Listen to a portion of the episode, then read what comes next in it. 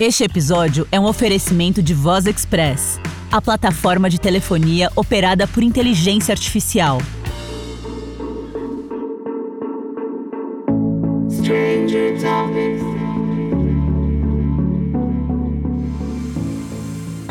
O italiano Giovanni Marconi soube que deveria se apoiar sobre os ombros de gigantes. Ele buscou os estudos de Nikola Tesla e somou-os à teoria das ondas eletromagnéticas de Maxwell. Assim, em 1894, Marconi conseguiu fazer a primeira transmissão telegráfica sem fio através do Canal da Mancha. A comunicação nunca mais seria a mesma com a chegada do wireless, ainda no século XIX. Você está ouvindo Stranger Topics entrevistas com pessoas que trabalham com inovação, startups e sabem da importância da ciência no avanço da tecnologia. Hoje a conversa é com João Drummond. Sua vida profissional começa na área de desenvolvimento na Century, antes de criar suas primeiras startups, a Tag Plus e depois a Iozon, que ganharam escala atuando no Brasil, Chile e nos Estados Unidos. Também tem experiência em eventos, ao ser o pioneiro na organização do Startup Weekend em Belo Horizonte e fazer o primeiro Startup Week da América Latina, além de diversos outros eventos nas áreas de negócios e tecnologia. Seu grande empreendimento, a Crowley, começou no mundo dos dados em 2017 e se transformou em uma referência em aplicações para Big Data também criou a Plexi, uma plataforma para agilizar processos manuais de consulta em servidores públicos. João, como você se apresenta? Ah, eu sou CEO e fundador da Crowley. É, eu já tive outras startups aí no, no passado. Já trabalhei, meu primeiro, primeiro emprego aí de desenvolvimento foi na, na Accenture, né? É, consultoria aí. É, e desde então venho empreendendo, né? Até que estou aqui agora com a, com a Crowley, né? Tô empreendendo já tem um pouco mais de 5 anos na Crowley. É, e, e, sempre tive essa, essa pegada aí técnica aí de empreender, né? A Lei Geral de Proteção de Dados estabeleceu algumas limitações para empresas que trabalham no setor. Quais são as críticas? Qual é o nível de aceitação?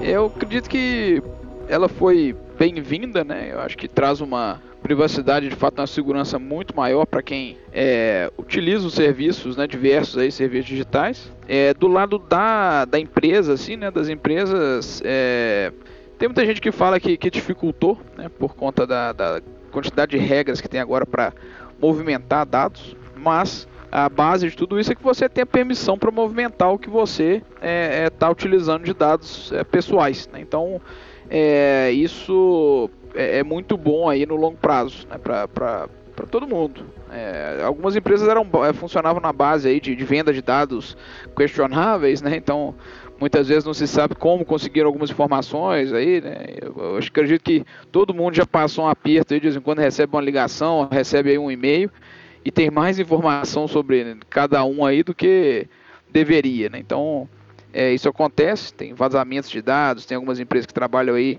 questionável aí dentro da, da questão da LGPD. É, então acho que traz uma segurança maior e mantém uma, uma é, as empresas é, dentro da linha aí do que é aceitável e honesto né, de ser feito. É, uma, uma crítica que particularmente eu tenho é a falta de fiscalização. É, não, não, vejo muito ainda muitas empresas usando os dados de forma muito errada. Tem alguns umas espécies aí de, de, de birô de crédito, né, umas espécies de, de empresas aí que fazem é, consultas públicas de pessoas, então vendem dados de pessoas físicas. Basicamente você coloca o CPF lá e, e consegue um monte de informação é, sobre, a, sobre a pessoa. Isso não é uma, uma um uso correto da LGPD. Né? Muitas dessas empresas fazem isso e ainda assim dizem que são corretas e, e, e dentro da, da, LGPD, mas isso não é verdade. Então, uma, uma, crítica que eu tenho aí a tudo isso é a falta de fiscalização uh, sobre os dados que estão de fato sendo utilizados e como eles estão sendo utilizados. Então, é uma é uma lei que entrou pesada, né? ela veio aí da GDPR da Europa, é, mas lá a fiscalização me parece um pouco mais pesada. As empresas realmente elas têm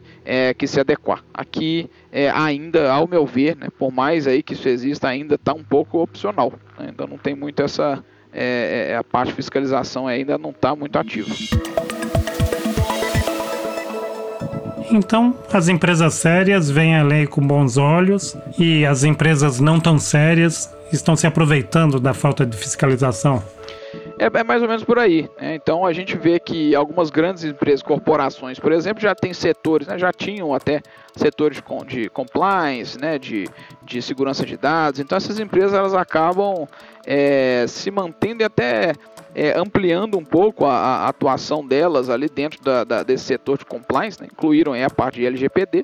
É, então elas, elas se mantêm ah, tudo certo, né? utilizando os dados da forma como eles devem ser utilizados. E aí outras empresas que elas tinham como base né, comercial, base do, do estratégia do negócio, a venda desses dados, elas continuam funcionando. Então isso daí para mim que ia ser uma mudança muito positiva, né? Esse pessoal ia sair de circulação, eles continuam vendendo os dados amplamente é, e não, não, não acontece muita coisa. Então, é, eu vejo que sim, as empresas mais sérias elas é, se adaptaram e seguiram as recomendações da LGPD, né, se adequaram, mas outras aí continuam soltas fazendo aí venda de dados que nem se sabe de onde vem. Cada vez mais o uso de Big Data está se popularizando. Quais empresas antes impensáveis estão usando a tecnologia para lidar com grande volume de dados? Fale a respeito de alguns usos práticos. Big Data aí, né, a gente tem a coleta de dados em grande volume, né, então de diversas fontes, fontes internas das próprias empresas, ou algumas vezes elas fazem as coletas de dados é, de forma pública, né, vão pegar dados públicos, pegar informações aí diversas que estão disponíveis na internet. É, então, uh, essa, essa, junção de dados, né, essa, esse acúmulo de dados aí gera o que a gente vê como Big Data. Só que a gente tem também uma concepção é, que existem, existem, vários tipos aí, né, de, de, de, como armazenar esses dados. Tem a forma desordenada, então você armazena o dado, não tem muita forma de estruturar aquilo e utilizar aquilo em análise, então guardam-se dados aí muito só por guardar mesmo, não tem muito objetivo, isso acontece com bastante frequência.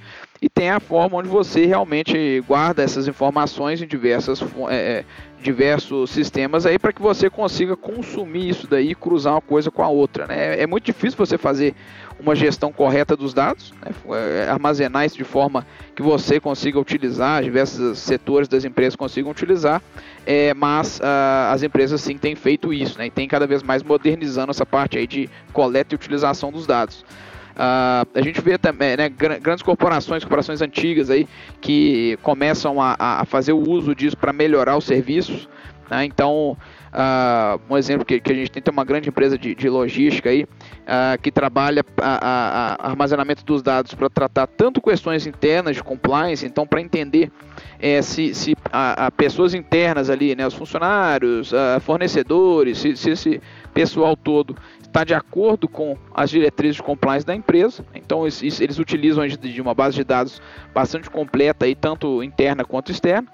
É, e eles utilizam também algumas uh, fontes aí para melhorar o serviço de logística deles. Né? Então, uh, eles armazenam várias informações aí de mercado e deles próprios para conseguir fazer uma análise melhor e melhorar esse tratamento de logística. Também existe uma, né, trazendo alguns exemplos, né, existe também uma companhia energética que uh, faz o uso de Big Data para adiantar a compra de produtos finais. Então, por exemplo, um, um trabalho de geração de dados para informação de matéria-prima. Né? Então, há uma coleta de dados públicos para saber o preço de determinada matéria-prima, como por exemplo um cobre, alumínio, é, é, ferro. Então, vamos ver se a matéria-prima está subindo o preço. É, a gente, através de diversos indicadores, é, então é melhor a hora para você comprar o produto final, como por exemplo, né, no caso de companhia energética, um transformador. Então, se o cobre está subindo muito agora, né, através de análises aí diversas de, de é, é, indicadores de, de mercado, né? Do mercado de, de commodities, você consegue saber se o cobre está subindo, então vamos adiantar a compra de um transformador, porque ele vai subir também. Né? Então daqui a pouco, daqui a uns meses, sobe esse, o preço do transformador, é melhor adiantar as compras. Então isso daí permite uma redução aí de milhões de reais em contas públicas aí para a compra de, de, produtos finais. Então tudo isso aí é, é relacionado com a, o armazenamento de dados, né, de, de, Big Data, então, né, o que a gente chama de Big Data. Então, eu acho que, que as empresas né, de diversos portos aí têm utilizado bastante. E algumas, né, em, em dados mais estruturados, mais fáceis de ser utilizados, e outros ainda estão estruturando esse, esse processo aí. Como é o trabalho de explicar os vários benefícios que a garimpagem de dados pode representar para o cliente? Quando a gente fala aí de coleta de dados, né, de é, mineração de dados e tudo mais, a gente está falando da parte de geração é, do, desse armazenamento de dados. Né? Então, desse Big Data aí vem muito da, da, parte da coleta. E aí, como eu disse, né, tem, existem diversos pontos. Você pode coletar internamente, você pode coletar dados externos e armazenar isso em algum lugar. Então, a parte da coleta em si, né, da mineração dos dados, ela é feita é, pensando-se já em alguma utilização para aqueles dados. E muitas vezes a gente vê que algumas empresas elas fazem a coleta dos dados, mas elas não sabem onde elas vão aplicar aquilo dali. Então, no final das contas, elas ficam com um excesso de informação, um excesso de dados ali, né? Não é nem informação, porque informação já é alguma coisa que já foi é, é, arrumada ali, transformada, né, de alguma forma. Então, um dado cru vira uma informação, né, acionável. Então, no caso, eles armazenam muitos dados que não, não dá para tirar muita coisa dali e acabam não utilizando. Então, isso acontece bastante. Né? As empresas ficam nessa é, na necessidade de, de, de, ter os dados históricos muitas vezes, de guardar a informação e acabam não utilizando. Né? Então, é, existe esse, esse lado, mas também existe aquelas empresas que dizem assim, olha, já estou com o objetivo de um projeto, eu preciso de dados, é, por exemplo, eu quero saber aí dados de e-commerce, quero saber preço de, de produtos que meu concorrente está trabalhando, eu quero saber quais tipos de produtos eles estão trabalhando, é, comentários em, em é, é, é, review de produtos. Então, tudo isso pode ser utilizado desde que as empresas já tenham algum planejamentos para aqueles dados. Então, o ideal é que quando as empresas comecem a fazer esse processo aí de mineração e captura de dados, eles já tenham algum tipo de é, é, é necessidade clara para isso. Então, eu acredito que é, essa, isso também é uma coisa que está amadurecendo. Algumas empresas ainda fazem esse trabalho, olha, vamos coletar e não sabe exatamente como usar, mas outras já fazem isso muito melhor. Então, a gente tem alguns exemplos também de startups aí do modelo do mercado imobiliário que fazem um trabalho excelente aí de, de, de utilizar os dados cruza aí para cruzar com diversos indicadores internos. Então, hoje a gente, por exemplo, faz, faz coletas aí de dados de imóveis é, em grande escala e, e, esses dados são muito bem utilizados. Então, é, acredito que, que esse processo ele é essencial, aí, ele é base para todo o processo de entendimento aí melhor de, de mercado, né, de até aplicação de, de modelos de machine learning, você precisa ter uma boa base de dados para você trabalhar. Então, eu, eu, acredito que esse processo aí, né, com o tempo, essa parte aí de coleta de dados, ela venha cada vez mais a, a sendo, sendo aprimorada. Né? É, é, basicamente o que a gente faz aqui, é a geração dos dados, é a mineração e coleta dos dados. Né? Nossa base é essa. Então, é, isso, isso ajuda muito esse pessoal a, a trabalhar modelos e, e ter melhores indicadores internos. As aplicações em Big Data refinaram o mercado de mineração de dados. Com casos de sucesso comprovado, poderá haver uma corrida do ouro em quais servidores podem estar escondido uma serra pelada. Corrida do ouro ela se iniciou aí e, e, acabou perdendo um pouco o controle no início, né? E a gente fez a mesma coisa com os dados, né? Como eu disse, muitas empresas elas armazenam os dados, mas sem ter muito norte de para que usar. Vai armazenando, vai coletando e, e fica ali parado. É, e aí na, naquela, naquele pensamento de quanto mais melhor, né? Porque se amanhã eu quiser utilizar, eu já tenho.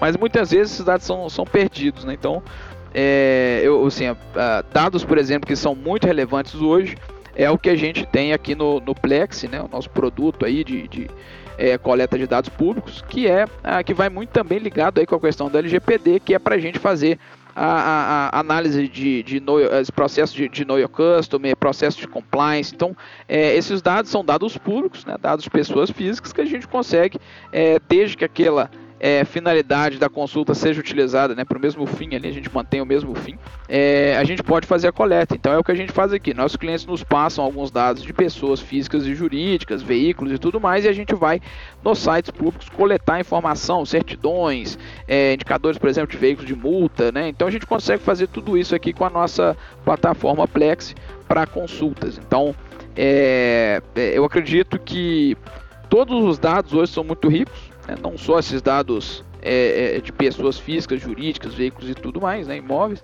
mas ah, não existe um ponto central assim, né, de ah, eu, eu vou ter essa informação e essa informação é o que vai mudar. Hoje em dia é, é todo indicador aí é, é, é baseado no, nos dados e, e, não existe uma coisa assim, né, uma fonte específica aí que seja realmente a mina de ouro aí final. João, qual a dica que você pode dar para um empreendedor digital que está se preparando para colocar sua startup no mercado? Que caminhos ele necessariamente deve seguir e que estradas ele deve evitar?